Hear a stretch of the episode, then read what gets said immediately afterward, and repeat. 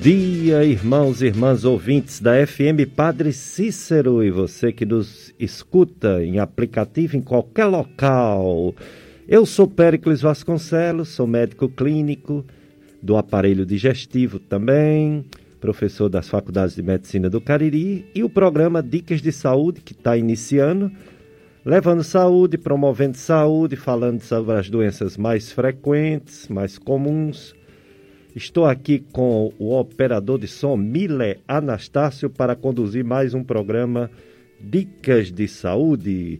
5 de julho, Mateus capítulo 11, 25 a 30. Vinde a mim, todos vós que estáis cansados e fatigados, sob o peso dos vossos fardos, e eu vos darei descanso. Tomai sobre vós o meu peso e aprendei de mim porque sou manso e humilde de coração, e vós encontrareis descanso, pois o meu peso é suave, o meu fardo é leve. Palavra da salvação, glória a vós, Senhor. Mais um Dicas de Saúde chegando para você viver melhor. Hoje, para variar, o assunto é a pandemia do coronavírus, trazendo essa doença Covid-19. Estamos em pleno pico da doença aqui no Cariri. Juazeiro do Norte já passou de 100 mortes, infelizmente.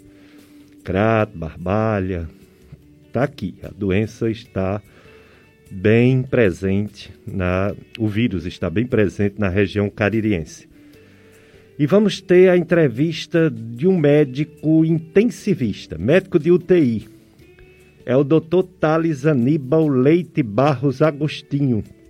Dr. Thales Aníbal, ele é formado na Universidade Federal de Alagoas, fez residência em clínica médica, é, no Hospital Regional de Sobradinho, fez residência em medicina intensiva no Hospital de Base do Distrito Federal, Brasília, pós-graduação em terapia nutricional, nutrologia pela USP de Ribeirão Preto, professor da disciplina de terapia intensiva da Universidade Federal do Cariri, UFCA, FAMED, professor da disciplina de terapia intensiva da Estácio FMJ, coordenador da UTI do Hospital e Maternidade São Vicente de Paulo, coordenador e responsável técnico da UTI do Hospital da Unimed, Unimed Cariri, investigador principal do Centro de Pesquisas Clínicas do Hospital da Unimed Cariri, junto ao HCOR, ao Hospital Israelita, Israelita Albert Einstein, ao Hospital Sírio-Libanês e à BRICNET. E também ele é, além de médico intensivista, o doutor Thales Aníbal, é nutrologista e atende é, no Office Cariri, na sala 610, Nutrologia. Então vamos iniciar a entrevista com o doutor Thales Aníbal. Vamos perguntar para ele várias coisas. Bom dia, doutor Thales Aníbal. Obrigado por ter aceito nosso convite. Aos, falar aos ouvintes da FM Padre Cis como está o tratamento da Covid-19, os casos graves, os casos que precisam ficar internado na UTI. Então, bom dia, doutor Thales. Bom dia, doutor Pericles, e bom dia a todos os ouvintes da rádio FM Padre Cícero. Um bom domingo a todos. É, bom dia, doutor Thales, e suas informações será de grande valia, porque quem não tem medo, né, de ir para a UTI? No entanto, essa, essa UTI é a sua praia. Aí você é craque de bola.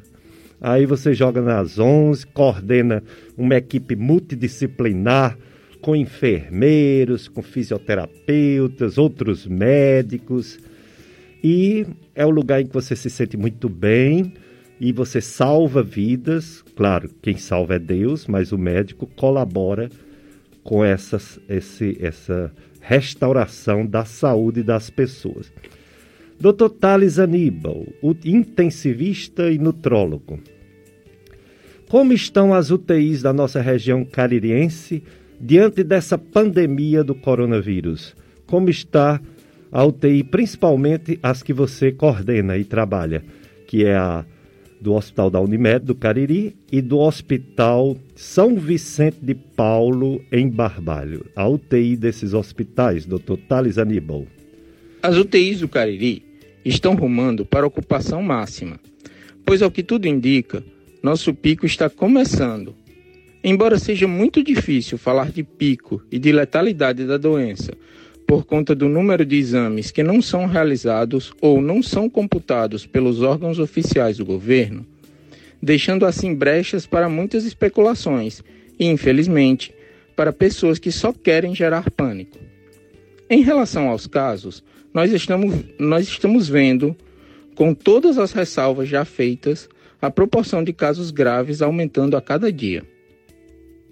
É o Dr. Thales Aníbal falando sobre a pandemia do coronavírus, a doença Covid-19, que em alguns casos complica, alguns casos em torno de 5%, ou até menos, né? 4%, 3%, pode necessitar da UTI, e na UTI temos médicos preparados para tratar essas doenças mais graves, tratar a síndrome da angústia respiratória aguda, que é a SARA.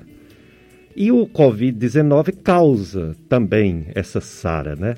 É como se fosse mais uma doença causando essa angústia respiratória aguda grave.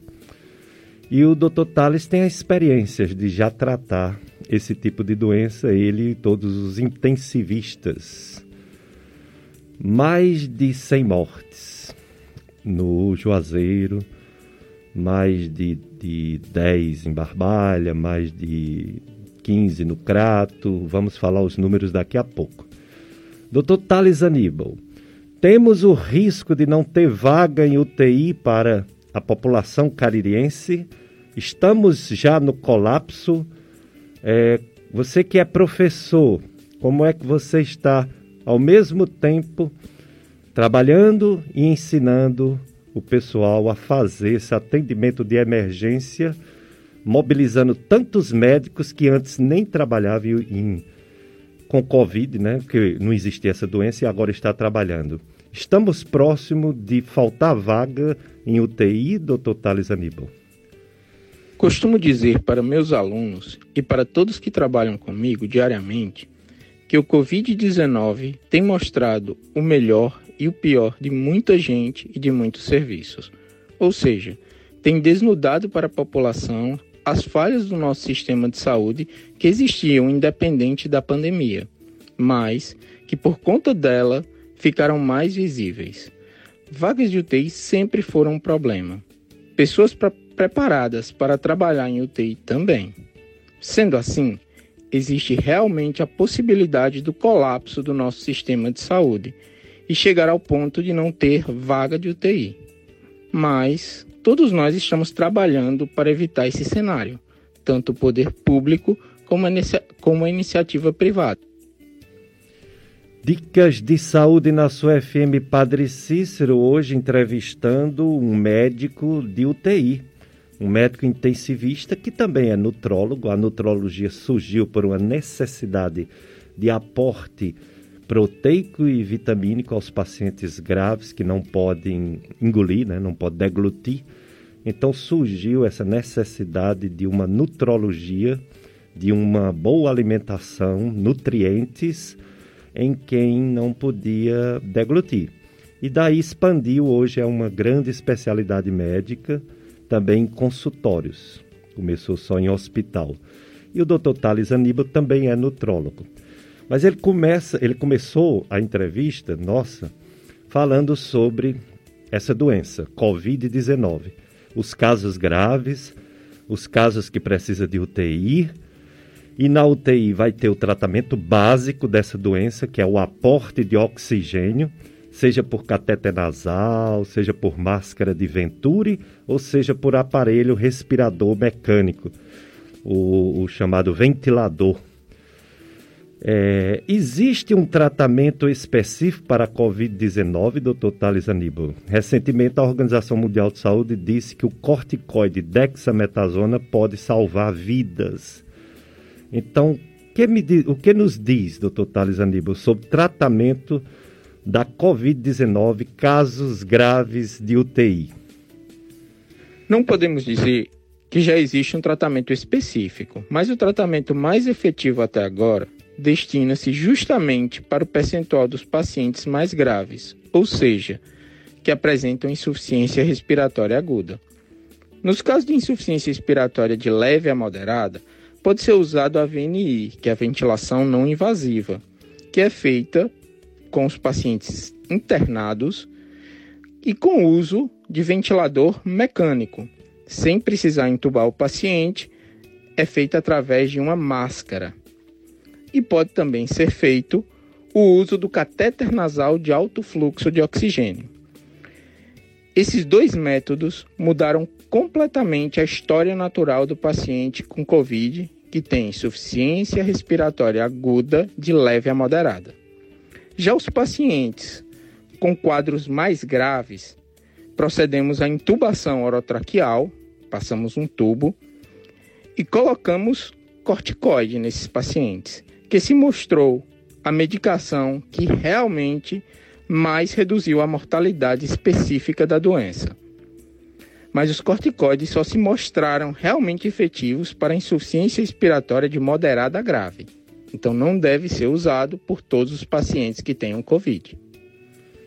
Dicas de saúde na sua FM Padre Cícero. Hoje o assunto, mais uma vez, Covid-19. A doença causada pelo vírus o novo coronavírus. E o nosso entrevistado, Dr. Thales Aníbal, é médico, é, além de ser médico nutrólogo, ele é intensivista, médico de UTI. E veio nos falar sobre a situação no Cariri, ele que está à frente de duas UTIs, a do Hospital São Vicente de Paulo, em Barbalha, e a do Hospital da Unimed que inclusive está tendo ampliação, tanto o São Vicente como o da Unimed. Aqui também no Juazeiro está tendo ampliação no regional e, e um hospital de campanha aqui no ginásio poliesportivo. Começou ontem um hospital de campanha, porque estamos em pleno pico, muitos casos de coronavírus no Cariri e alguns casos graves, então precisa, precisava de mais leitos hospitalares. Eu sou Péricles Vasconcelos, médico do aparelho digestivo e clínico. Estou aqui com o operador de som Milha Anastácio. Ele também está no telefone 3512 2000. Você liga, faz sua pergunta ao nosso entrevistado, que não está aqui presente, mas a gente passa para ele as dúvidas para breve a gente dar a resposta, ou hoje ou no próximo domingo. Vamos ter também a participação do Dr. Sérgio Araújo, um médico proctologista que é, é o, o, o, diretor médico do hospital da Unimed. Ele vai falar também sobre a situação do coronavírus no hospital da Unimed, que era a antiga Clínica São José. Doutor Sérgio, daqui a pouco. Uma promoção do Clube de Amigos. Atenção, você que é, é amigo da FM Padre Cícero, neste, neste mês de julho, a FM Padre Cícero sorteará 10 kits com produtos religiosos das editoras paulinas para os amigos e amigas que realizarem a sua doação financeira através da conta.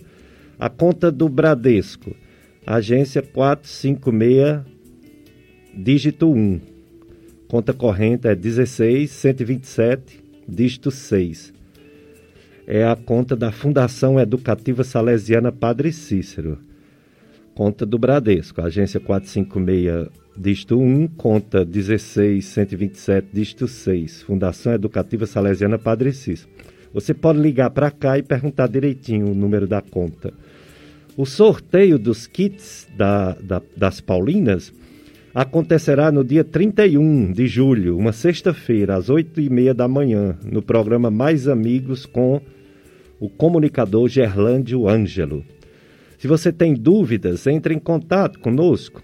Liga aqui para a rádio 3512 2000, 3512 5824, 3512 50, é, 3512 5824, 3512 2000. Ligando você tira suas dúvidas, né? Desse apoio cultural das livrarias paulinas, que sorteará 10 kits com produtos religiosos maravilhosos das editoras paulinas. Editoras Paulinas, comunicação a serviço da vida. Sabe o WhatsApp das editoras Paulinas? 889-9344-8513. 889-9344-8513. Clube de Amigos da FM Padre Cícero. Juntos somos mais amigos. Daqui a pouco, 9 horas, a missa diretamente na transmissão da FM Padre Cícero. Você também pode acessar a missa tanto no Facebook quanto no YouTube do, é, é, é, da o YouTube da Pascom, da Pastoral de Comunicação da Paróquia Sagrado Coração de Jesus. Você bota tudo maiúsculo, PSCJ, é, Paróquia Sagrado Coração de Jesus, maiúsculo, PSCJ Salesianos, entendeu? PSCJ Salesianos. Aí ativa o sininho para acompanhar as notificações de transmissões. É, você pode ouvir, você pode ver, você pode ver a missa daqui, da paróquia que não pode entrar, né? Está, nós estamos ainda no lockdown, bloqueio devido à pandemia do coronavírus. Então você não pode vir à missa, mas você pode assistir nas redes sociais, nos canais da Pastoral de Comunicação da Paróquia Sagrado Coração de Jesus. Vamos para o áudio de saúde mental de hoje com o Dr. Robson Sales, psicólogo cognitivo comportamental da Gastroclínica Vasconcelos.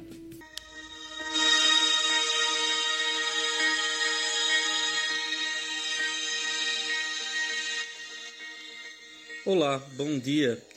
Me chamo Robson Sales. Sou psicólogo clínico, terapeuta cognitivo comportamental.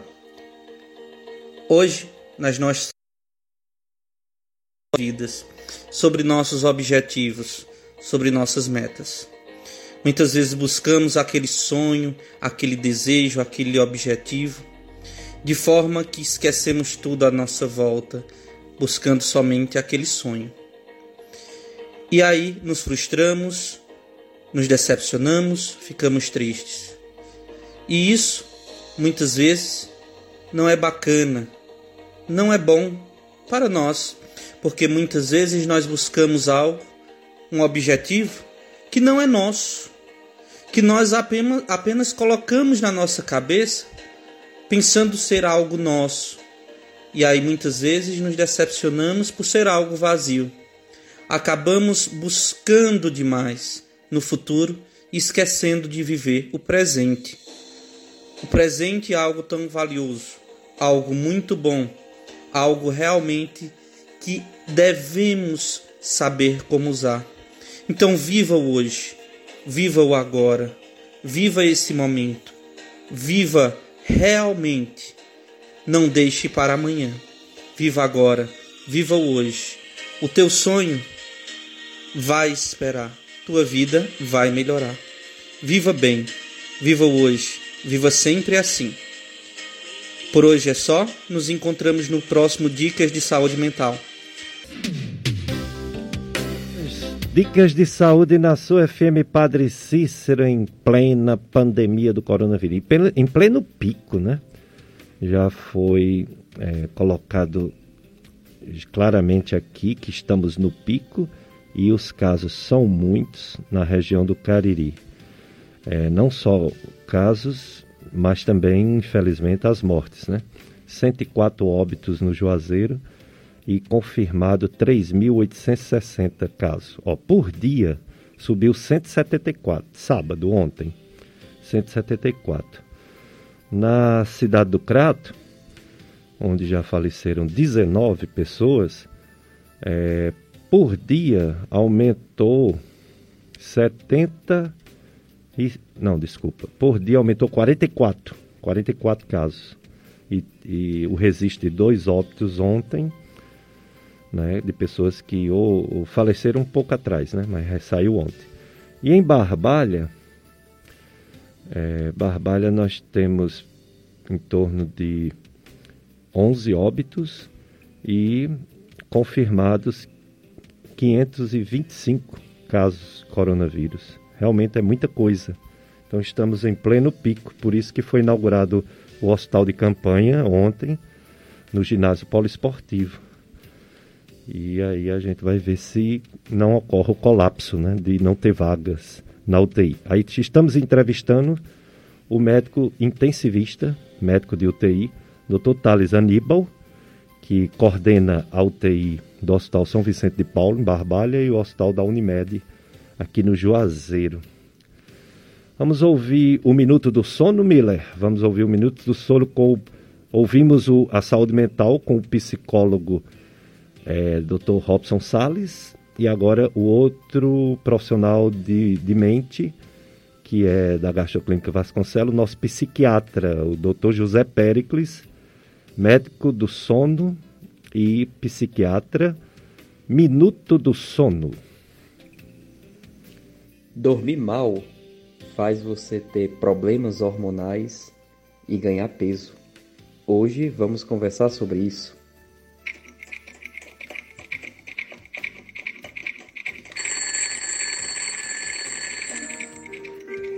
Bem, pessoal, eu me chamo Pericles, sou médico do sono.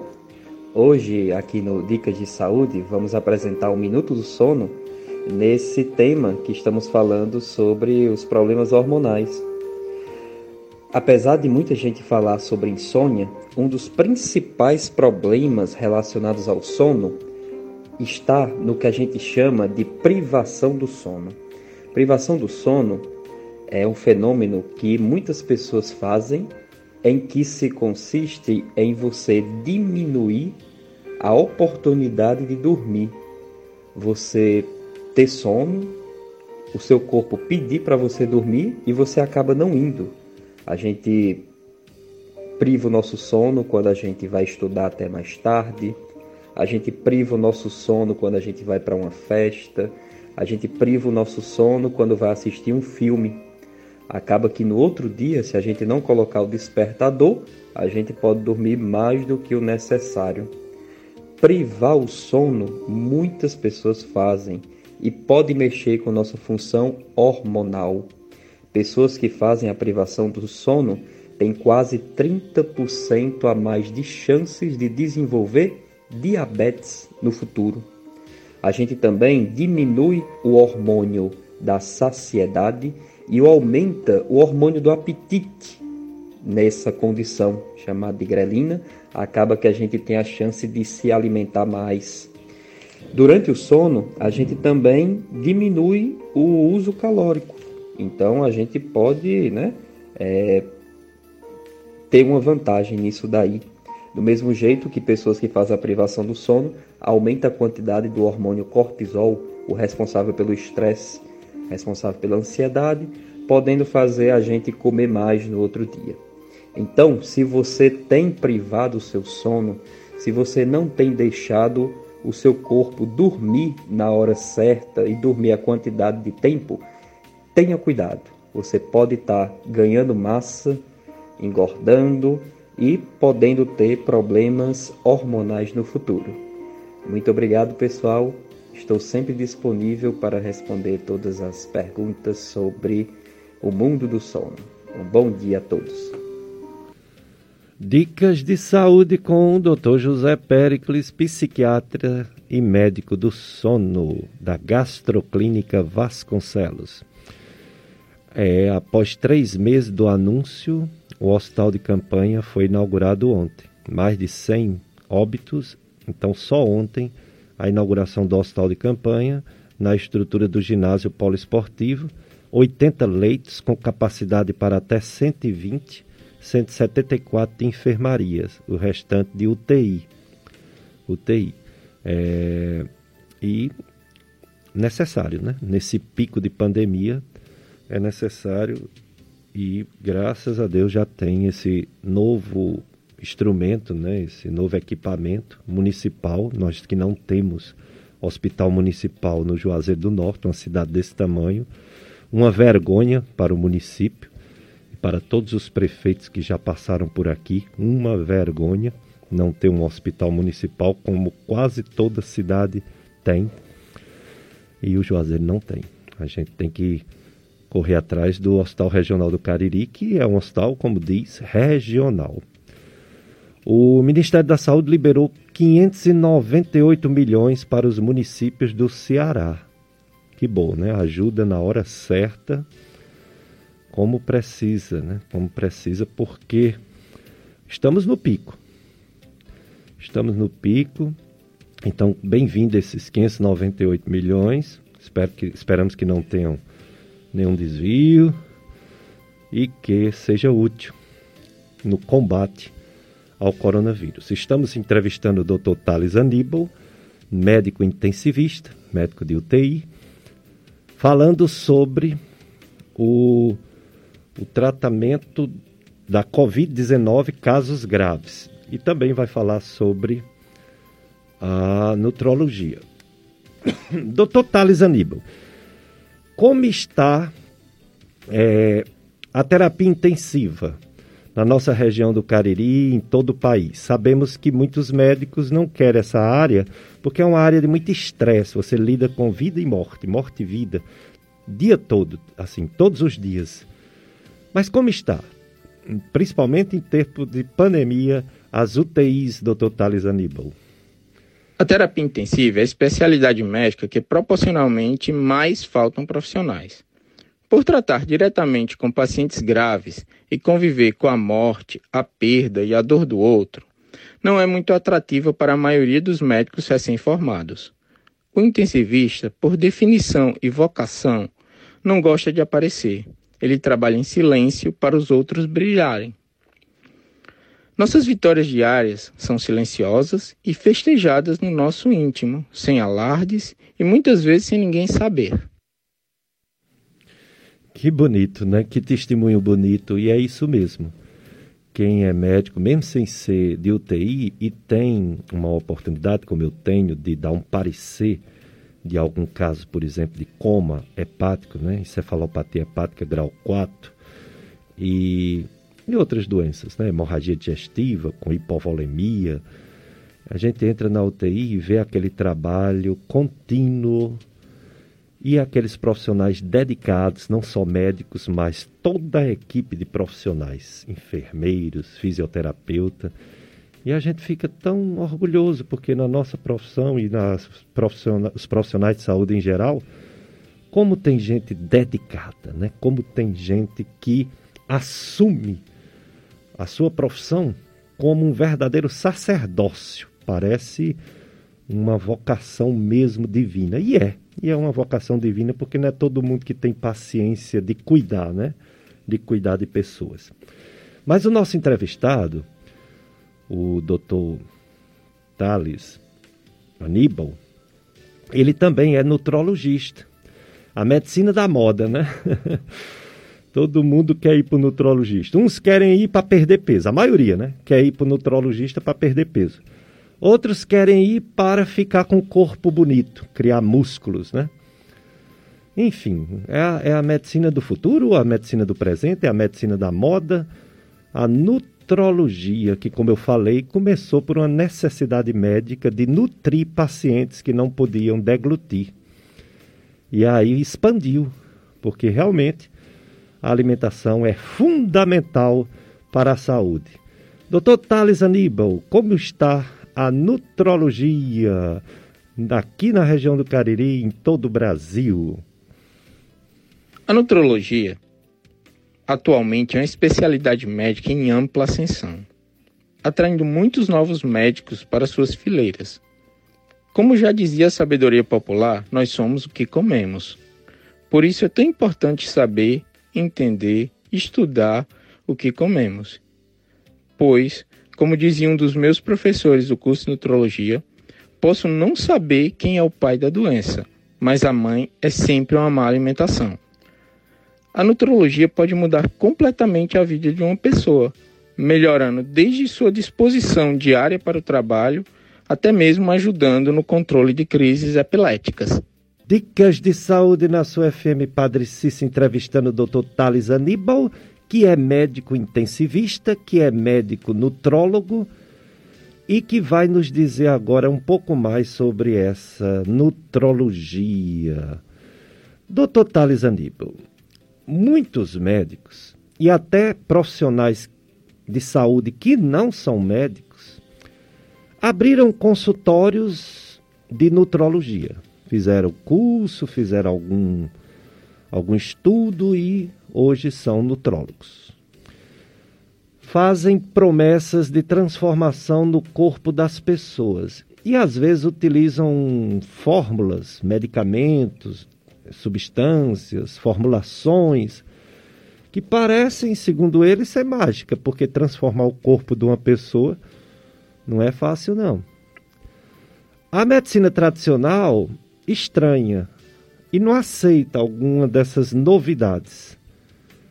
Gostaria de sua opinião sobre essa nutrologia fantástica das fórmulas mágicas. Será que funciona rápido assim? Ou, como tudo na vida, depende do esforço de cada pessoa?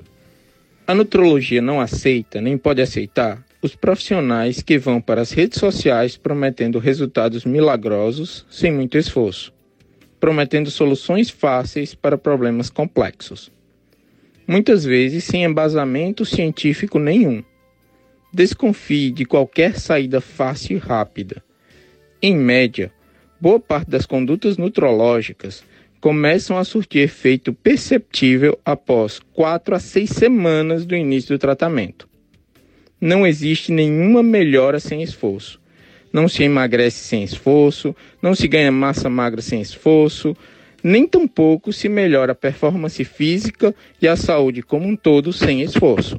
Dicas de saúde com o Dr. Thales Aníbal. É uma grande honra receber esse profissional. Você que está me ouvindo agora, talvez você não conheça. Algumas pessoas conhecem o Dr. Thales Aníbal mas muita gente não conhece porque, como ele falou, ele vive dentro do hospital, né? Agora ele está com um consultório de nutrologia, agora que eu digo há algum tempo, lá no edifício Office Cariri.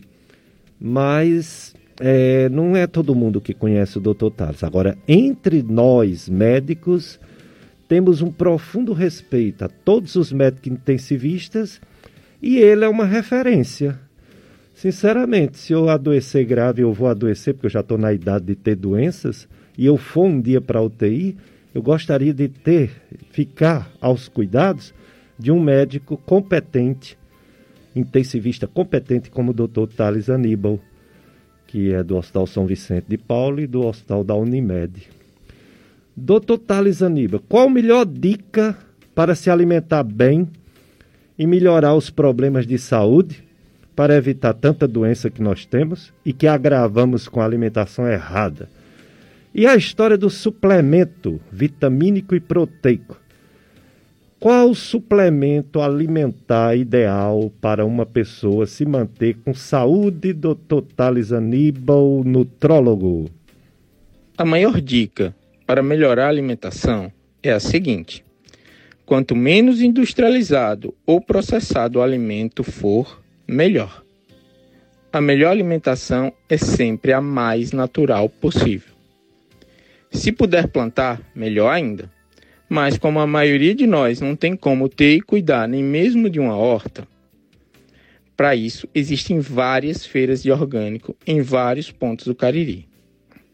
Em relação a suplementos, não existe nenhum suplemento que seja indicado para todos.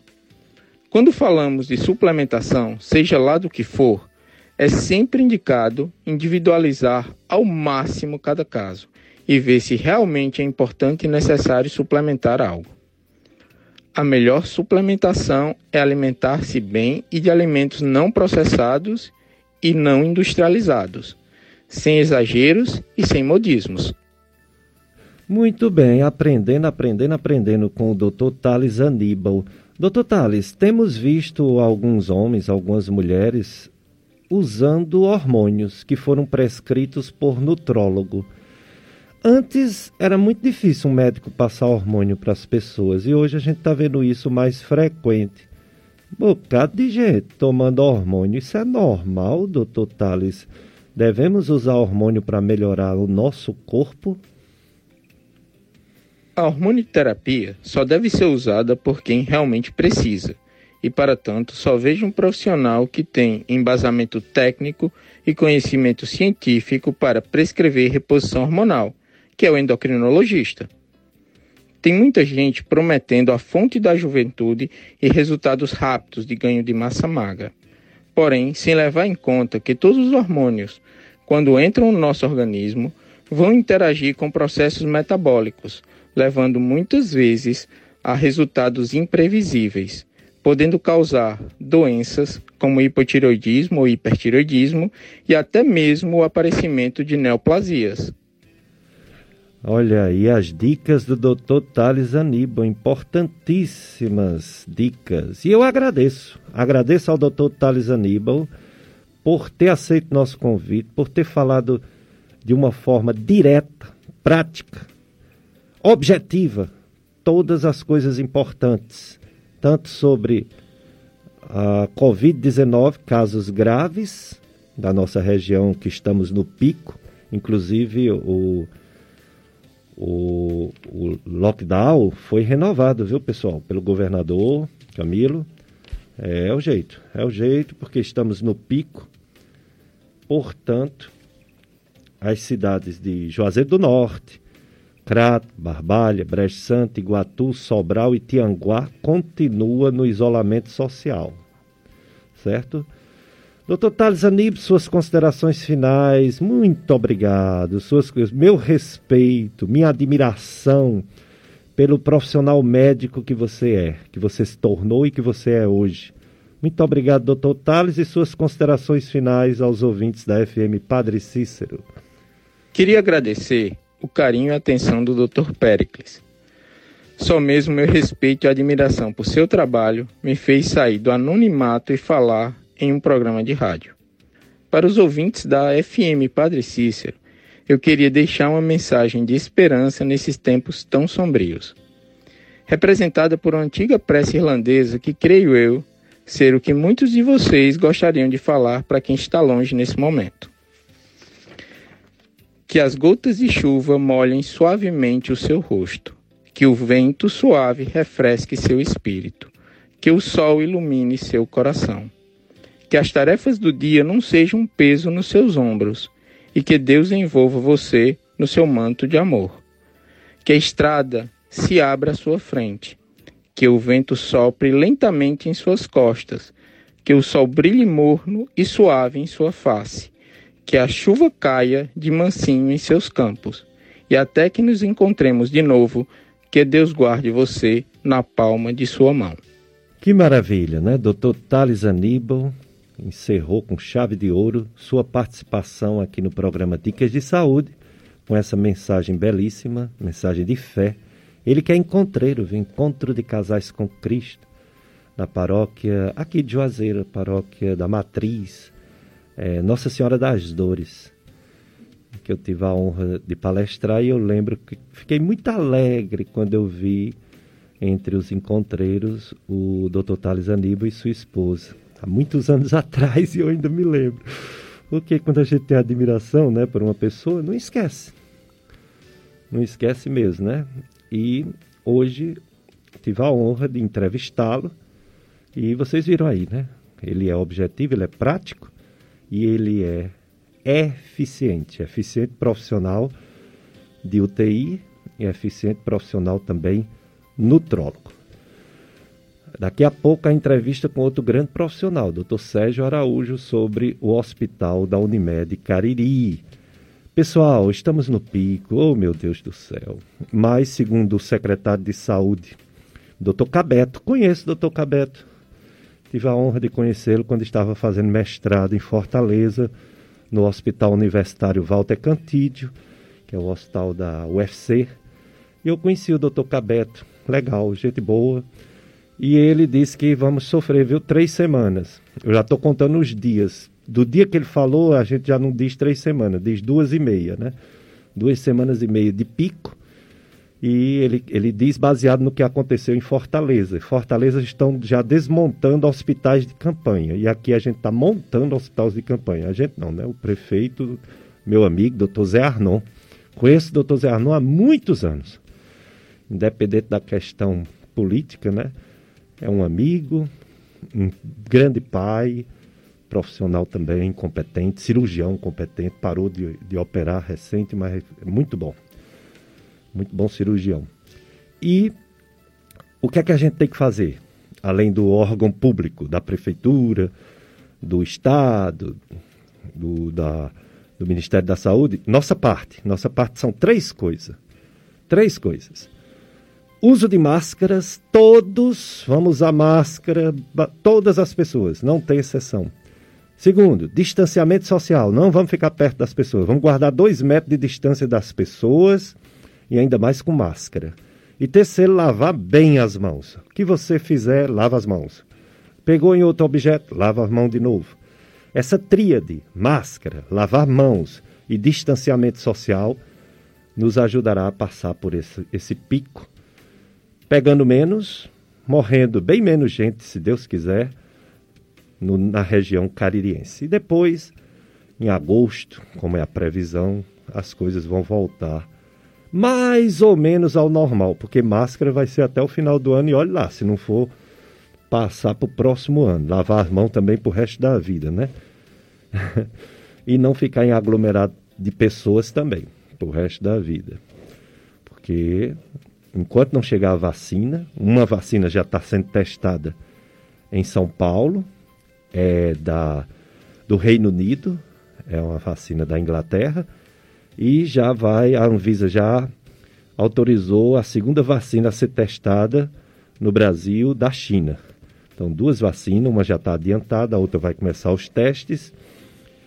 A primeira vacina que for aprovada não necessariamente será a mais perfeita, mas se ela conseguir reduzir em mais de 60%, 70% essa doença nas pessoas, ou evitar que as pessoas peguem, já é realmente uma coisa muito boa. Até chegar a melhor de todas, que tem um, um sucesso né, de 100%. Então, enquanto não chega a vacina, máscaras, distanciamento social, lavar as mãos, lockdown aqui no Cariri, pelo menos mais uma semana, e depois a reabertura com cuidados, muitos cuidados, para que a população não seja tão afetada por essa doença. Temos um outro áudio, Miller. Vamos agora com as dicas de atividade física com o professor Renan Torquato, professor da Smart Fit. Dicas de atividade física, doutor Renan.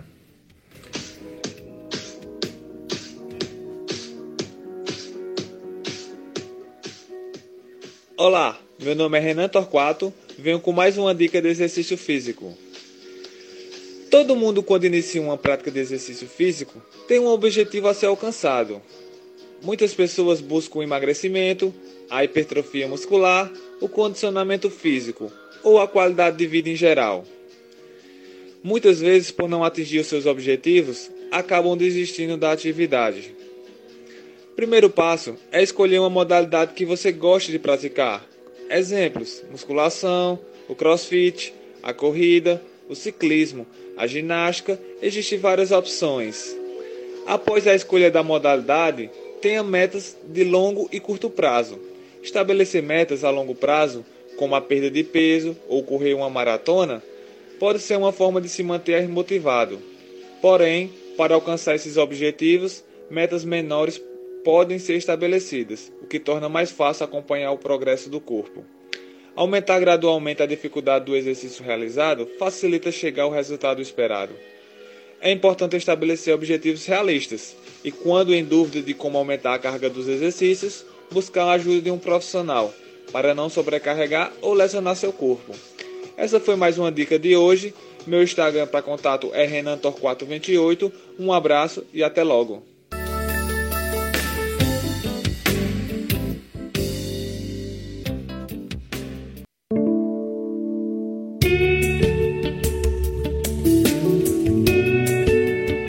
Dicas de saúde, eu sou Péricles Vasconcelos, gastroenterologista, médico clínico. Estou aqui com o operador de som, Milha Anastácio, também no telefone, 3512 2000. Você liga, faz sua pergunta, manda sua mensagem. É, o, o, como fez Dona Isabel. Dona Isabel, mas, Dona Isabel, é, a senhora está tomando alprazolam com a mitriptilina e quer saber se pode tomar o remédio anterior que eu passei. Dona Isabel, não lembro, eu atendo muita gente. Eu não lembro qual o remédio anterior que eu passei para a senhora. E nem por que razão a senhora quer tomar o anterior. A senhora não está, não está se dando bem com essa medicação, né? Fique essas dúvidas, ok, dona Isabel? Pois bem, pessoal, vamos para mais uma dica no programa Dicas de Saúde Dica de uma alimentação saudável com a doutora é, Valdeliz Borges, nutricionista da Gastroclínica Vasconcelos. Olá, eu sou Valdeliz Borges, nutricionista clínica, e estou aqui para mais uma dica de alimentação saudável. O tema de hoje é alimentação e Covid-19. Hoje são muitas as mensagens que circulam pelas redes sociais, com promessas de receitas milagrosas, sortes para a imunidade, ou que associam a ingestão de algum alimento com a prevenção ou cura desse vírus, mesmo sem existir evidências científicas. Em todo caso, manter uma alimentação saudável, assim como qualquer bom hábito, podem ajudar no fortalecimento do sistema imune, o que é muito útil no combate contra qualquer tipo de doença, mas não chega a ser considerado uma medida preventiva ou de tratamento para a infecção pela Covid-19. Até o momento, sabe-se que não tem nenhuma substância, vitamina, alimento, vacina, Nada até agora que possa prevenir ou curar a infecção pelo novo coronavírus. O que eu recomendo é uma prática de alimentação ainda mais saudável, baseada em alimentos in natura e minimamente processados, de acordo com as orientações que estão no Guia Alimentar para a População Brasileira. Esse guia é do Ministério da Saúde e está disponível para toda a população. Bons hábitos como o consumo de alimentos saudáveis, sendo como a base um alimento in natura, uma fruta, um legume, uma leguminosa, uma carne, usando o mínimo de temperos possíveis. Eu falo temperos industrializados. É uma alimentação base, uma alimentação da terra, como já citado até em outras dicas. A COVID-19 ela pode ser transmitida através dos alimentos? Essa é uma das perguntas que eu mais tenho esclarecido. A contaminação, ela se dá pelo contato da superfície dos alimentos, que estão embalados ou não. E esses utensílios, eles podem ser contaminados pelas pessoas, aquelas sintomáticas ou assintomáticas. Então, todo cuidado é pouco. Ele pode ficar vivo por horas ou até dias nessa superfície. Então, as medidas de higiene, elas continuam sendo essenciais. Contem comigo. Dicas de saúde da doutora Valdeliz Borges, nutricionista da Gastroclínica Vasconcelos. Obrigado, Valdeliz.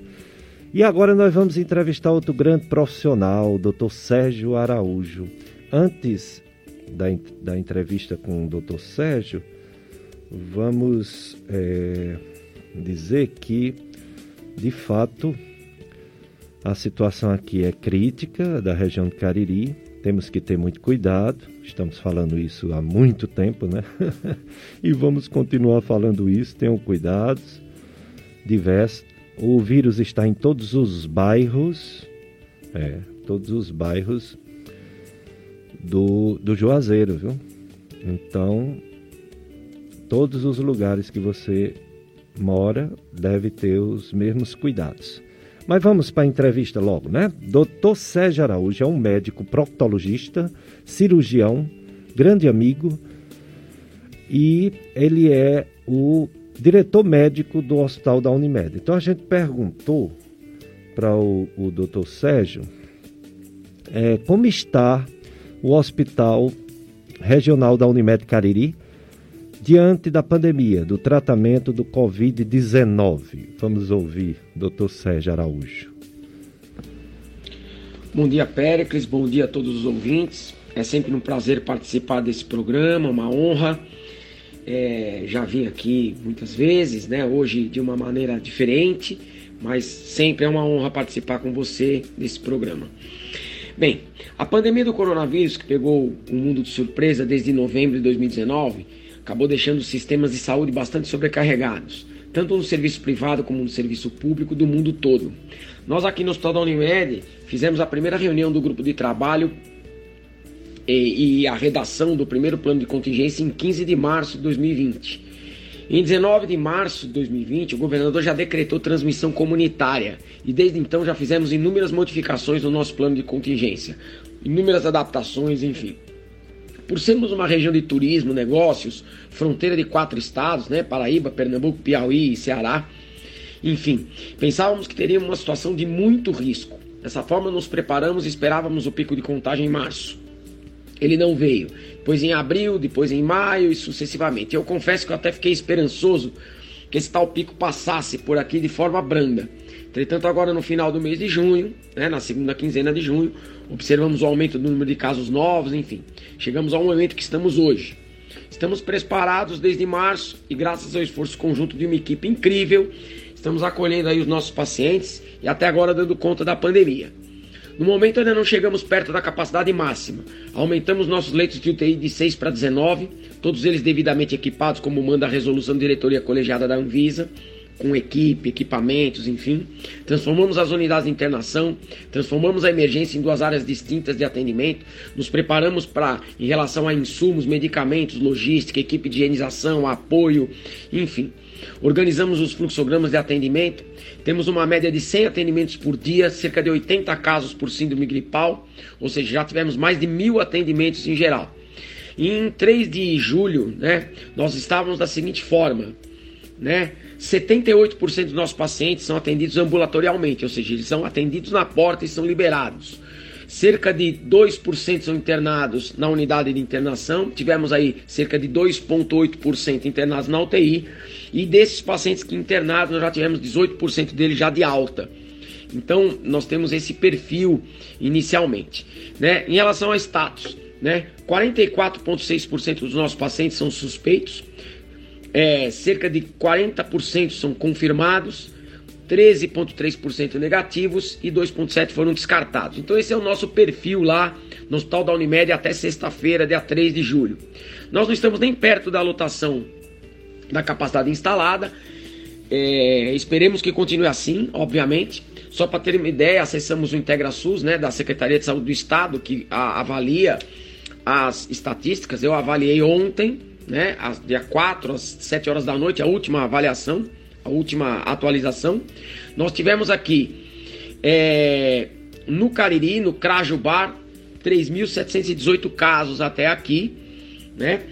E nos 31 municípios que a Unimed Cariri abrange, nós tivemos cerca de 5.922 casos. Em resumo, enfim, estamos preparados e até agora estamos indo muito bem. Dicas de saúde agora entrevistando o Dr. Sérgio Araújo, diretor médico da, do Hospital da Unimed Cariri. Doutor Sérgio, como está o tratamento mesmo? Há algumas, alguns indícios de que o tratamento está sendo muito bom ou seja, uma mortalidade muito baixa, graças a Deus, e que isso continue. Tratamento da Covid-19 no Hospital da Unimed, doutor Sérgio. Sobre o tratamento. Bom, é importante que nesse momento de muita incerteza, né, por se tratar de uma doença nova, por não haver ainda muita informação segura, apesar de vários estudos, ainda se sabe muito pouco efetivamente sobre isso. Alguma coisa já se sabem, obviamente, e são seguras. Então vamos lá. O ciclo da doença se dá da seguinte forma: entre 3 e 5 dias de incubação após a inoculação do vírus e o início dos sintomas. A doença propriamente dita tem um tempo médio de 14 dias de evolução para cura. Sabe-se que entre o quinto e o oitavo dia a doença exacerba os seus sintomas, né? E depois ela tende a uma melhora espontânea e cura. A gente sabe que 95% dos casos se tratará mesmo de um síndrome gripal. Alguns mais leves, outros mais exacerbados, mas a maioria esmagadora dos casos não passará disso mesmo né? Nos 5% restantes é que está o problema, é onde realmente a gente tem que debruçar sobre, né? Que são aqueles casos que vão evoluir de forma mais grave, alguns vão necessitar de internação, outros vão necessitar, esses que internam, alguns precisaram de ir para UTI, desses que vão para UTI, alguns vão precisar de intubação, ventilação mecânica, enfim. Geralmente esses casos graves estão mesmo associados a doenças pré-existentes. É muito raro, é raríssimo você ter um caso grave em um paciente sadio previamente e que não pertence aos chamados grupos de risco. É para esses pacientes que existem os protocolos de tratamento.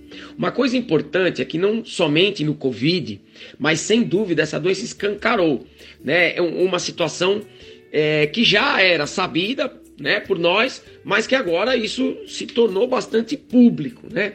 A importância do trabalho multiprofissional. Não existe tratamento de saúde centrado no médico, né? Existe tratamento de saúde centrado no paciente. E todos da equipe precisam gravitar e girar em torno do paciente. Né? Essa é a única forma de enfrentar as doenças. E não é diferente no Covid-19. Então, ela apenas. É, a, a pandemia apenas tornou isso evidente para a maioria das pessoas leigas que não têm acesso a essas informações dentro de um hospital. Porque, em geral, se pensa que o médico é que detém todo o conhecimento. Claro que ele dá o início, ele dá o pontapé inicial, mas é preciso muita gente para cuidar dos doentes, né?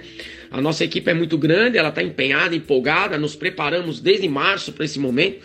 Temos muito respeito, sim, pela doença, mas nós não tememos, porque esse é o nosso trabalho. Nós estamos enfrentando com garra, determinação e muita luta, né? Todos estão se desdobrando, apoiando em funções de apoio, sendo deslocados para outras outros setores do hospital, a modificação dos setores, um setor que não era UTI, agora é UTI, enfim. Então nós separamos os que pertencem aos grupos de risco, né? Isolamos esses para outras atividades, tiramos da linha de frente propriamente dita, enfim. É um trabalho sério, um trabalho efetivo. Nós estamos muito orgulhosos do nosso time de colaboradores. Vale ressaltar que todas as decisões são colegiadas, né? Nós temos um grupo de líderes, nos reunimos permanentemente, a cada semana fazendo um resumo de tudo, analisamos todos os dados, analisamos a, a curva de contágio, tomamos as decisões baseadas nessas análises. Nada é feito somente por mim, né? Pelo contrário, eu faço parte de um grande grupo. É, a gente tem o apoio incondicional da Unimed Cariri, da sua alta direção, né? o doutor Sampaio, o doutor Túlio, a senhora Patrícia, nos dão carta branca para atuar e fazer tudo o que for preciso para acolher os nossos doentes. Dicas de saúde agora entrevistando o doutor Sérgio Araújo, ele que é o diretor médico do Hospital da Unimed. Doutor Sérgio, é, a dexametasona é o único medicamento que pode mudar, né? Como diz a Organização Mundial de Saúde, pode salvar vidas de pessoas acometidas gravemente da Covid-19. O Dr. Tazaniba acabou de testemunhar que já tinha experiência fazendo em outras situações e passou a fazer também na Covid-19 com um resultado realmente surpreendente, um índice de recuperação em torno de, segundo a Organização Mundial de Saúde, em torno de 20 a 35%, defendendo de, dos estudos né, que estão sendo feitos. Está é, é, tá sendo feito, já está no protocolo do hospital da Unimed Cariri, a dexametasona, doutor Sérgio? Bem, sobre a dexametasona. Então, assim, Péricles, a, a característica da insuficiência ventilatória, insuficiência respiratória causada pela pneumonia viral do Covid-19, é o que se chama de SARA. Né? SARA é uma sigla que, que significa Síndrome da Angústia Respiratória do Adulto. A SARA é uma situação comum em UTI. SARA é uma situação que em várias situações de doentes intensivos apresentam. Mas a SARA do COVID, especificamente, ela tem uma característica própria. Então, o uso de corticoides em SARA, em casos de SARA, já é comum, já é rotineiro. Né? O que não era rotineiro é se usar a dexametasona, se utilizava outros corticoides. Né? Então, a prática que os médicos intensivistas já utilizam, ou seja, o manejo desses corticoides para pacientes com SARA. Entretanto, para eles, então, ficou simples a adaptação à, à dexametasona, né? uma vez que eles já fazem isso. Né? Outras medidas do, do manejo da SARA do Covid também tem algumas diferenças para a SARA de outra causa, né, de outras causas. Não falo somente da atuação do médico, mas principalmente da fisioterapia. Ela é fundamental aos pacientes intensivos em geral e não é diferente na SARA do Covid. Né? Então, os pacientes têm, o, o, o têm sido é, é, atendidos de uma forma diferente. Né? Os fisioterapeutas têm utilizado manobras e técnicas um pouco diferentes do que fazem normalmente. Né? Isso tem sido bastante benéfico e muito promissor. Eu não sou intensivista, não sou fisioterapeuta, então não vou entrar muito nos pormenores técnicos, né? mas de forma geral, algumas táticas de controle dos ventiladores, diferentes técnicas de ventilação não invasiva, pronação do doente, ficar o doente de bruços, né? Diferentes regulagens dos ventiladores, enfim, é, uma série de manobras tem surtido um efeito espetacular nesses pacientes. Outro fato a ser considerado é que um, num paciente intensivo o trabalho multiprofissional é ainda mais evidenciado. A enfermagem também tem um cuidado diferente, porque essas mov movimentações do paciente né, causam um momento de tensão por conta dos dispositivos ligados nele, enfim fora todos os cuidados do banho de leito, proteção das extremidades, né? Então a gente não pode esquecer do suporte nutricional também, do suporte de apoio de laboratório, a imagem, higienização, enfim.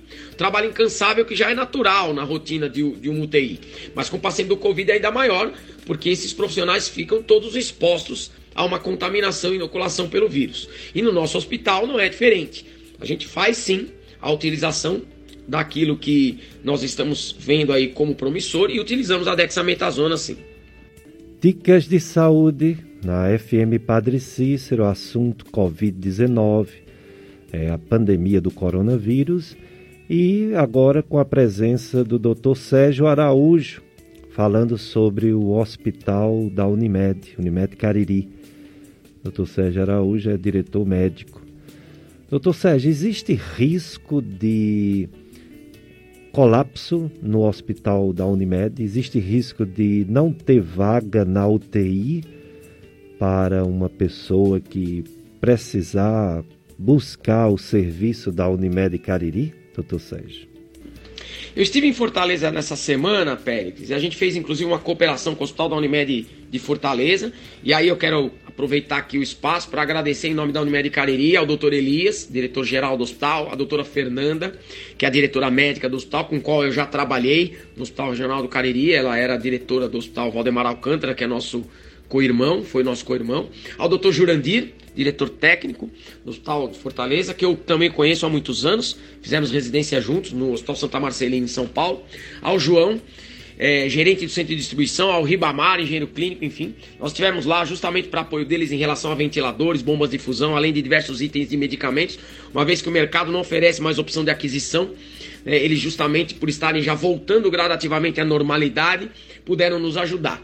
Lá eu conversei com alguns colegas, eles relataram que o pico, o pico propriamente dito, durou cerca de 40 dias. Né? Dessa forma, eu espelho essa situação aqui no Cariri. Ou seja, o pico começou a cerca de 14 dias, final aos 15, a segunda quinzena de junho. Então, eu penso que o mês de julho até meados de agosto estaremos em alerta máximo. Quando a gente observa os picos em geral, nós temos situações bastante parecidas, né? Ou seja, entre 40 e 60 dias, de forma geral. Vale lembrar que é diferente a nossa situação, uma vez que temos uma densidade demográfica, ou seja, número de pessoas por metro quadrado diferente, e é bem diferente da região da Grande Fortaleza. Outra coisa é espelhar talvez a situação com outros centros urbanos, como Sobral, por exemplo. Só para vocês terem uma ideia, no, na, na, no IntegraSUS de ontem, né, das a última avaliação das 19 horas, só em Sobral são 7.429 casos, ou seja, 1.500 casos a mais do que todos os 31 municípios abrangentes da Unimed Cariri juntos. Então, sem contar os outros municípios da região metropolitana de Sobral. Então a gente tem que ser otimista. Eu acho que a gente não pode entrar em pânico. Claro que a gente tem que respeitar a doença, claro que nós temos que respeitar as orientações das autoridades sanitárias, enfim, mas cuidar para não entrar em histeria coletiva, porque isso vai ser bastante prejudicial. Dessa maneira a gente perde às vezes a noção das coisas e acaba nos desprotegendo, né? É, doutor Sérgio Araújo, muito obrigado por estar falando tudo isso. Me diga agora uma coisa bem polêmica. Existe tratamento preventivo? Que eu imagino que não. Quando a pessoa não está doente, né? Como é que vai prevenir? Pode prevenir usando máscara, isolamento social, lavando as mãos, mas remédio. Mas a outra polêmica é tratamento precoce. Você já está doente, você sabe que tem um vírus, você está apresentando alguma gripe. Como, qual a sua opinião, doutor Sérgio Araújo, sobre o tratamento precoce da Covid-19? Bem, Pericles, esse assunto é bastante difícil para falar em poucos minutos, né? Você me pediu para ser bastante resu resumido, né? É, por razões óbvias.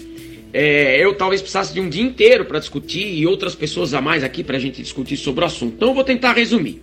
A gente sabe que eh, na, na, na, prática médica a gente usa muito o empirismo, né? Ou seja, a gente usa é, é, essa forma de tratar empírica, né? De algumas coisas que a gente não tem muita certeza, mas já usamos outras vezes, já vimos um colega usar, já vimos a experiência de um outro serviço, e a gente usa, isso não é incomum, né?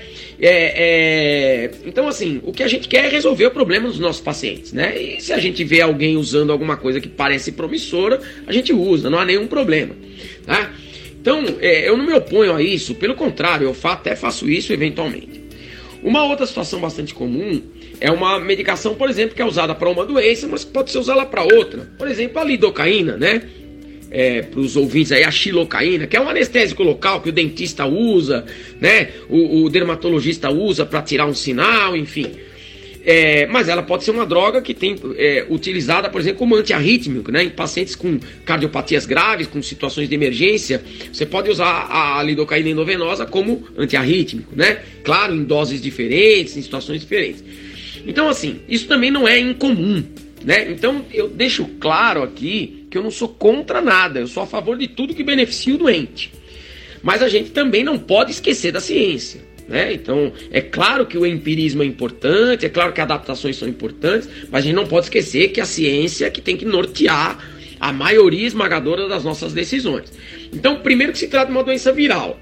Então vamos falar, a gente sabe que a imunidade, ou seja, a produção de anticorpos das defesas do corpo, elas são específicas. Então você tem uma determinada partícula, no caso aí o vírus, e aí o nosso corpo fabrica um anticorpo, né, uma defesa específica para aquela partícula. É como se fosse um molde, né? Então você não pode a partir de um remédio produzir um anticorpo contra um vírus. Isso, isso não existe. Né? A ciência não, não, não, não mostra isso. Né? Então, o, o, remédio não é capaz de produzir um anticorpo, ele não é capaz de produzir imunidade.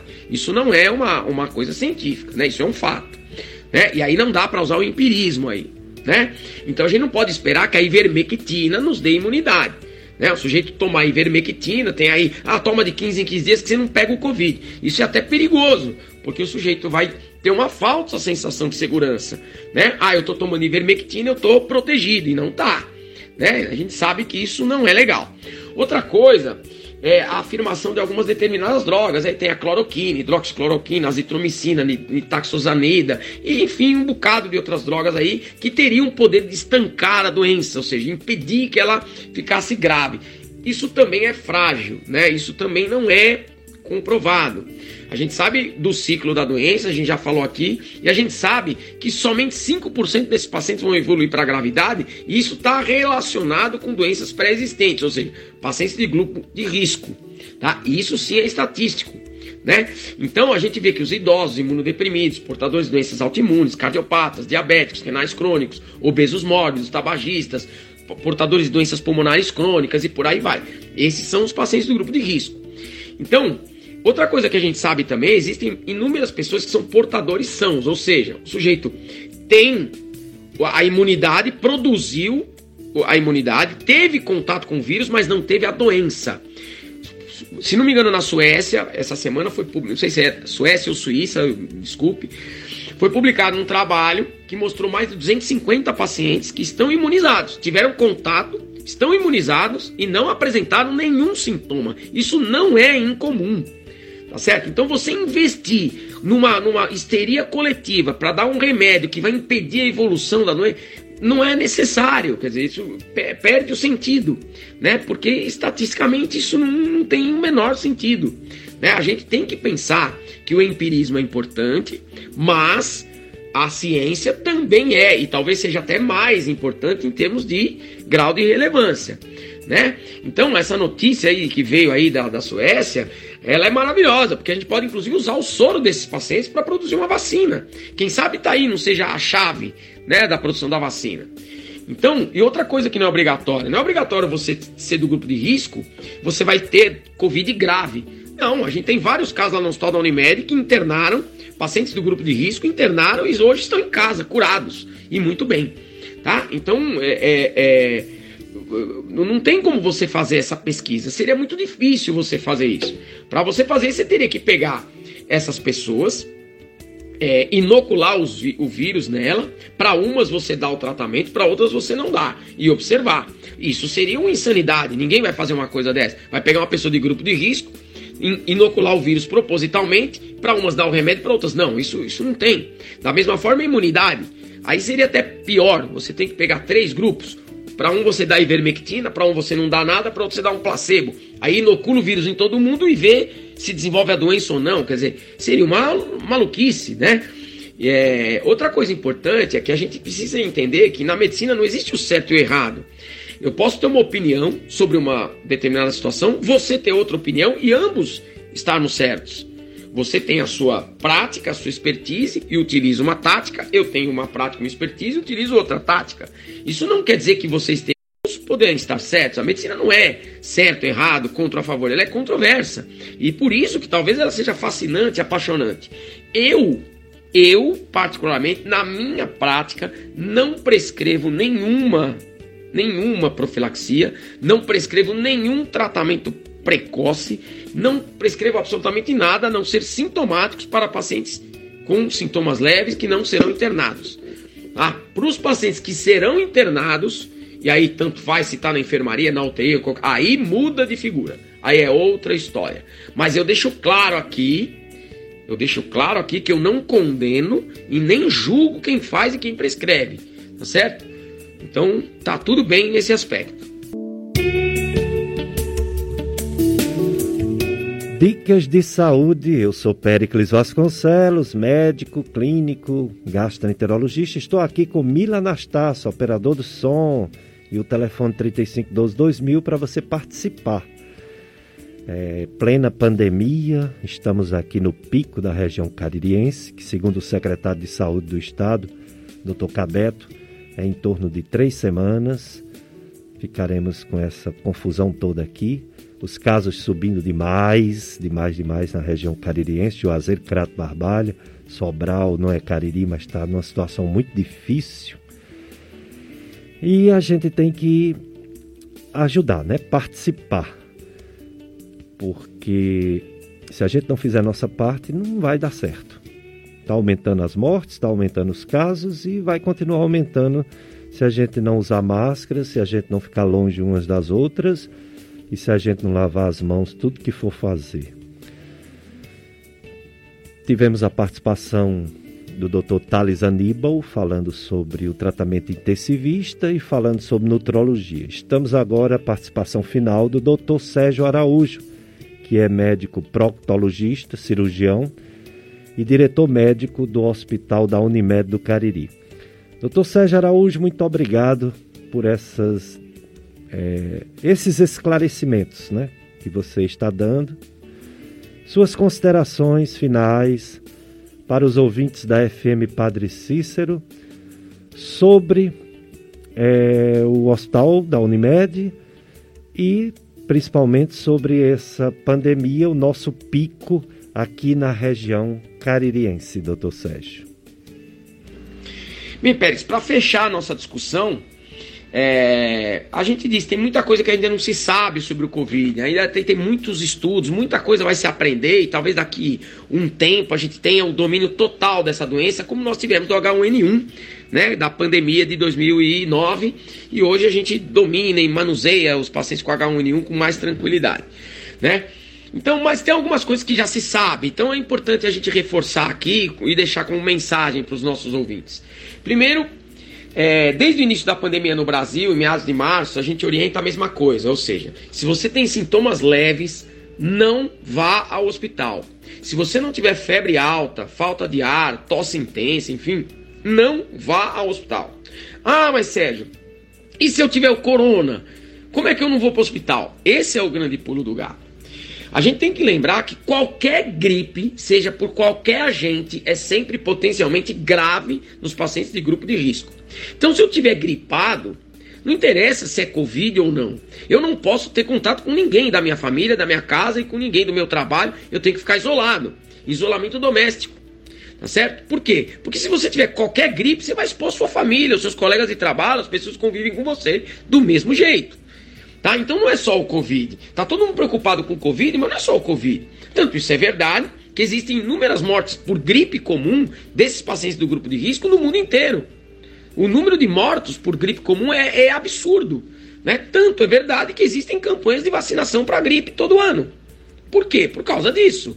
Tá? Então, se você tiver gripado, não interessa se é Covid ou não é. Interessa que você tem que ficar isolado dentro da sua casa, não ter contato com ninguém, tá certo? Se precisar ter contato, estar de máscara. Orientar as pessoas que tiverem contato com você dentro da casa também estarem de máscara. Lavar as mãos o tempo inteiro e não utilizar, compartilhar objetos pessoais, o mesmo quarto, enfim. Então isso é importantíssimo. Outra coisa importante é que não existe sintomas de Covid. É, ah, eu tô com sintomas de Covid. Não existe sintoma de Covid. Existem sintomas de gripe. Síndrome gripal. Tá certo? Ah, mas aí o cara perdeu o olfato e o paladar. Perda de olfato e paladar, a gripe comum também dá. O que ocorre às vezes é que o Covid, por exemplo, é mais precoce, esse tipo de sintoma, e, e, e ele permanece por mais tempo tá? Ah, mas aí eu tenho mais tosse na Covid, menos tosse na gripe comum, tenho mais coriza na gripe comum e menos coriza no Covid. Então, então eles, eles, uns são mais exacerbados, outros menos, mas é um síndrome gripal, né? Não, não tem, ah, isso aqui é do Covid, isso aqui é da gripe. Não tem isso, né? Nos casos, na maioria dos casos, nesses casos que não precisam de internação, vai ser uma gripe tá? Às vezes um pouco mais exacerbada, um pouco mais chata, com dor de cabeça, mais cansaço, perda de apetite, enfim. Mas é, é, não, não tem sintoma exclusivo. Então, assim, se tiver gripado e não tiver febre alta, falta de ar, né, fica em casa e se isole dentro da sua casa, tá certo? Outra coisa sobre os exames, né? Na maioria das vezes eles são desnecessários, justamente por conta do que eu acabei de falar. Tanto faz se você tem Covid ou não. O que interessa é que você tem que proteger as pessoas de você. Você não tem que proteger as pessoas de você só se você tiver Covid. Você tem que ter solidariedade com as pessoas se você tiver gripado por qualquer gripe. Porque se você tiver contato com alguém, você vai transmitir essa gripe para essa pessoa. E essa pessoa pode morar com uma pessoa idosa e contaminar essa pessoa idosa e essa pessoa idosa morrer por causa dessa gripe. Então, o isolamento doméstico dos pacientes gripados em geral é muito importante. Então, não é só para o Covid. A gente tem que, tem que parar de ficar pensando só assim. Talvez este seja o grande legado que o Covid possa trazer para nós no futuro. Né? Então não superlote as emergências, não entre em pânico. O pânico nos faz perder a noção de organização e é nessa hora que a gente se contamina. Então, lavar bem as mãos frequentemente até os antebraços, cuidado com a tosse, não cuspir no chão, não cuspir em lugar público, não tossir sem proteger a boca e o nariz com seu antebraço. Se tiver sintomas gripais, use a máscara para proteger as pessoas de você. Tá? Tanto faz se você tem Covid ou não. Qualquer gripe, você precisa proteger as pessoas de você. Isso é solidariedade humana. Certo? Cuidado ao voltar da rua, né? Tome banho imediatamente ao entrar em casa, lave os seus cabelos é, com sabonete antes do shampoo. O corona é frágil, né? Qualquer sabão elimina facilmente o coronavírus. Então, água e sabão é uma medida muito importante para a gente se prevenir tá? E antes de terminar aqui, eu queria fazer uma ressalva. Eu fiquei triste, eu assisti uma reportagem essa semana na televisão e eu fiquei muito triste. Entrevistaram uma pessoa da higienização de um determinado hospital e dizendo que ela estava combatendo o coronavírus, ela estava lutando contra o coronavírus. Eu quero ressaltar que um hospital é, sempre foi, sempre será assim. Aquela pessoa da higienização, ela não está lá só por causa do Covid, ela sempre esteve lá desde, desde que o hospital é hospital. Então, desde o porteiro até o diretor, todos são peças fundamentais no combate a todas as doenças, não só o coronavírus. Né? Não existe um elogio por causa do Covid. O que existe é um elogio para todos esses valorosos profissionais que todos os dias sempre estiveram lá. Né? Eles não aparecem lá por causa do Covid. Eu estou falando do porteiro, da recepcionista, da higienização, da farmácia, da copeira, do auxiliar de manutenção, do auxiliar de faturamento, da equipe de compras, do escriturário, do almoxarifado, da lavanderia, enfim, de todos os setores do hospital. Certo? Eles sempre estiveram lá e sempre estarão. Tá certo? O que aconteceu com o Covid é que todos eles se prepararam para enfrentar essa pandemia. Todos nós respeitamos muito a doença, mas não nós não a tememos, porque nós estamos preparados para atender os nossos pacientes. Nós estamos lá para cuidar dos nossos pacientes que porventura nos procurarem. Eu tenho muito orgulho de liderar essas pessoas e fica aqui a minha homenagem a todas elas, quer da equipe assistencial, quer da equipe de apoio, porque todas elas são importantes. Então eu agradeço aqui em nome da Unimed Cariri, a todos as, os profissionais que compõem o grupo de trabalho do nosso hospital. É uma honra liderá-los nesse momento. Né? E desejar também estender esse agradecimento a todas essas pessoas de todos os hospitais. Sem elas, nada seria possível. Nada. Enfim, é isso. Se todos nós colaborarmos e fizermos a nossa parte, a gente vai, sem dúvida, superar com a força do nosso trabalho e com a ajuda de Deus. Muito obrigado, Pélix. Tenha um bom domingo a todos. Obrigado, doutor Sérgio Araújo. Importantes mensagens, informações do doutor Sérgio Araújo, diretor médico da Unimed Cariri. É, e você, meu irmão, minha irmã, você confia realmente em Deus? Confie nele. Não se desespere. Para viver melhor, devemos brincar como as crianças, sorrir como elas e apreciar a natureza, curtir tudo que Deus criou para nós. Não podemos nos desesperar mesmo diante dessa pandemia. E devemos ter nossos cuidados, além da máscara, além do, do distanciamento social e além de lavar as mãos. Aproveite para parar de fumar. Proteja seus pulmões, porque se você pegar Covid-19 e atingir os pulmões de um fumante é bem pior. Diminua se não conseguir parar de fumar, pelo menos diminua. E você que bebe, tente diminuir também sua bebida alcoólica. Vamos criar bons hábitos, vamos deixar de lado as drogas, para que, se acontecer de pegar essa doença, a gente não tenha a forma grave dessa doença, Covid-19. Bom, pessoal, os números no mundo é realmente impressionantes. Mais de 9 milhões de pessoas, aliás, mais de 11 milhões de pessoas contaminadas. Uma mortalidade no mundo, mais de 5 milhões 890 mil pessoas. O país que mais tem coronavírus ainda é os Estados Unidos. Ah, é o país que mais morreu gente também. Porém, atualmente o país que está morrendo mais gente é o nosso Brasil. O Brasil está em segundo lugar em mortes, está em segundo lugar em casos, mas atualmente está morrendo mais gente no Brasil do que nos Estados Unidos. Os números do Brasil, pelo menos de ontem, foram notificados 1.111 mortes. Não morreu ontem 1.111 pessoas mas nos últimos dias, né? E foi descoberto ontem, dando um total de 64 mil, mais de 64 mil brasileiros mortos, mais de um milhão e meio de brasileiros com coronavírus. Só ontem descobriu-se que mais de 35 mil que não sabia que tinha, ontem descobriu que tem coronavírus. No Ceará, a gente está dizendo que Fortaleza está diminuindo e está mesmo, mas o nosso Cariri está aumentando. Sobral e Cariri continuam aumentando. Ontem teve a notificação de 38 mortes no estado do Ceará.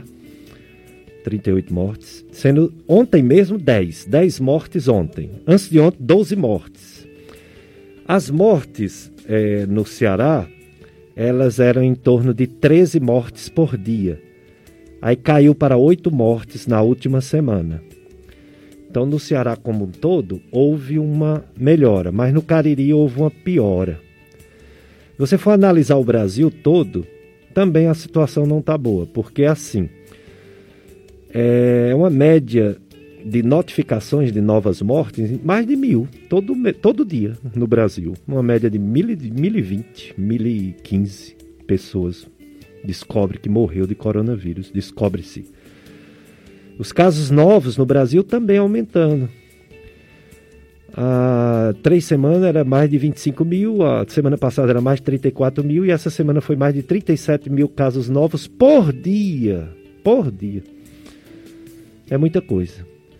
Então, está diminuindo nas capitais, está aumentando no interior. Taxa de ocupação de leitos de UTI está segurando a barra, mas porque estão colocando novos leitos. A pior situação está no Rio Grande do Norte, Natal. Depois em Minas Gerais. Rio Grande do Norte, 94% das, das vagas de UTI lotadas. Minas Gerais, 95%. No Ceará, em torno de 72%. Mas aqui no regional é mais que isso. pode desafogar agora com esse novo hospital aqui no, no ginásio poliesportivo. A média no, no Ceará, é, no Brasil todo, a média de ocupação de UTI no Brasil todo é entre 73% e 74%. Isso não é pouco não, porque chega uma pessoa acidentada de moto, de carro, uma pessoa infartado, uma pessoa com AVC, então é muita coisa, 73, 74%, quase 80%. A taxa de contágio eu, eu tenho de quatro dias atrás. No Brasil todo está em torno de 1,03. O ideal é menos de 1. Esse aumento ainda acima de 1 é por causa do interior. Algumas capitais já está menos de 1. Fortaleza, a última taxa que deu foi 0,7. Aqui mais de 1. O que é que significa essa taxa? Vou botar essa daqui. 1,03. Significa que cada pessoa passa para uma e se for 100 pessoas, passa para 130. No Brasil, 100 pessoas passa para 130. O ideal era 100 pessoas passar para menos de 100. A doença ia diminuindo, diminuindo, diminuindo até acabar. O ideal, o ideal é 100 pessoas passar para 40. Aí a doença vai diminuindo de verdade. Então, a doença não está controlada. Nem no estado do Ceará, apesar de estar melhor em Fortaleza, nem no país Brasil como um todo, apesar de estar melhor nas capitais. E como moramos no interior, estamos vivendo o pico. A nossa ouvinte Maria da Timbaúba, ela pergunta se ivermectina previne ou não contra o COVID-19. Maria, prevenir não. Não existe prevenção para a COVID-19. Isso é conversa. Isso é fake news.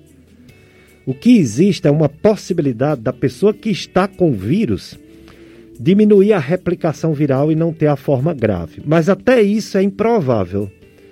Até isso pode ser que a ivermectina não consiga fazer. Portanto, a prevenção, Maria, é máscara. A prevenção é ficar distante de quem tem o vírus. E a prevenção é lavar as mãos constantemente. Tá certo, Maria? ivermectina não previne. E depois que já está com o vírus, ivermectina não é garantia que vai melhorar, não. A situação está difícil e a gente tem que buscar é as coisas, essa tríade que eu falei que é muito mais importante. O uso de máscaras sempre, até dentro das casas, não chegar perto do seu pai, da sua mãe, do seu avô, da sua avó sem máscara. Você chegar perto do seu avô, sua avó, seu pai, sua mãe, use máscara. Você não foi na rua e não voltou para casa? Pois use máscara. Outra coisa importante é lavar as mãos frequentemente. E outra coisa importante é ficar distante. De preferência, dois metros. No mínimo, um metro de distância. E outra coisa, vamos ter consciência e vamos ter caridade cristã. Não é só você não pegar, é você não passar para os outros. Muita gente tem o vírus e não sabe que tem, porque não sente nada. Então, sua obrigação como humano, sua obrigação como cristão é usar máscara, porque aí você não vai transmitir para os outros se você tiver. E ainda melhor, não vai adquirir se você não tem. Por isso que deve usar sempre máscara, manter distância e lavar as mãos frequentemente. É, programa Dicas de Saúde hoje foi todo sobre, todo não, né? Quase todo, sobre o Covid-19, a doença do novo coronavírus. E na próxima semana ainda vamos falar, porque estamos no pico. Mas vamos falar também na próxima semana sobre uma campanha chamada é, Julho Verde Escuro, sobre os cânceres ginecológicos. Câncer de colo do útero, câncer de endométrio, câncer de vagina, câncer de vulva e câncer de ovário. Nossa convidada será a doutora Cássia Fernandes, conhecida médica ginecologista obstetra. Mas vamos continuar também falando sobre o coronavírus até ele ir embora, até ele diminuir. Tem uma vacina sendo testada em São Paulo e tem a outra da China que a Anvisa já liberou para ser testada E aí, das duas, a que der o melhor resultado vai ser aplicada na população, não só do Brasil, mas do mundo todo. Tomara Deus que uma das duas, ou até outra que apareça, dê um resultado excelente para que a população seja imunizada. Mas enquanto não chegar essa vacina, a tríade, né? Máscara, distanciamento social e lavar as mãos. Eu quero agradecer a audiência de todos. Quero dizer que quem quiser assistir esse programa novamente ou indicar para alguma pessoa assistir, é, acesse o, o, o site do jornalista Tony Santos. É o é, Sintonia, clubesintonia.com www.clubesintonia.com Lá o, o Tony coloca os podcasts da FM, da, do programa Dicas de Saúde.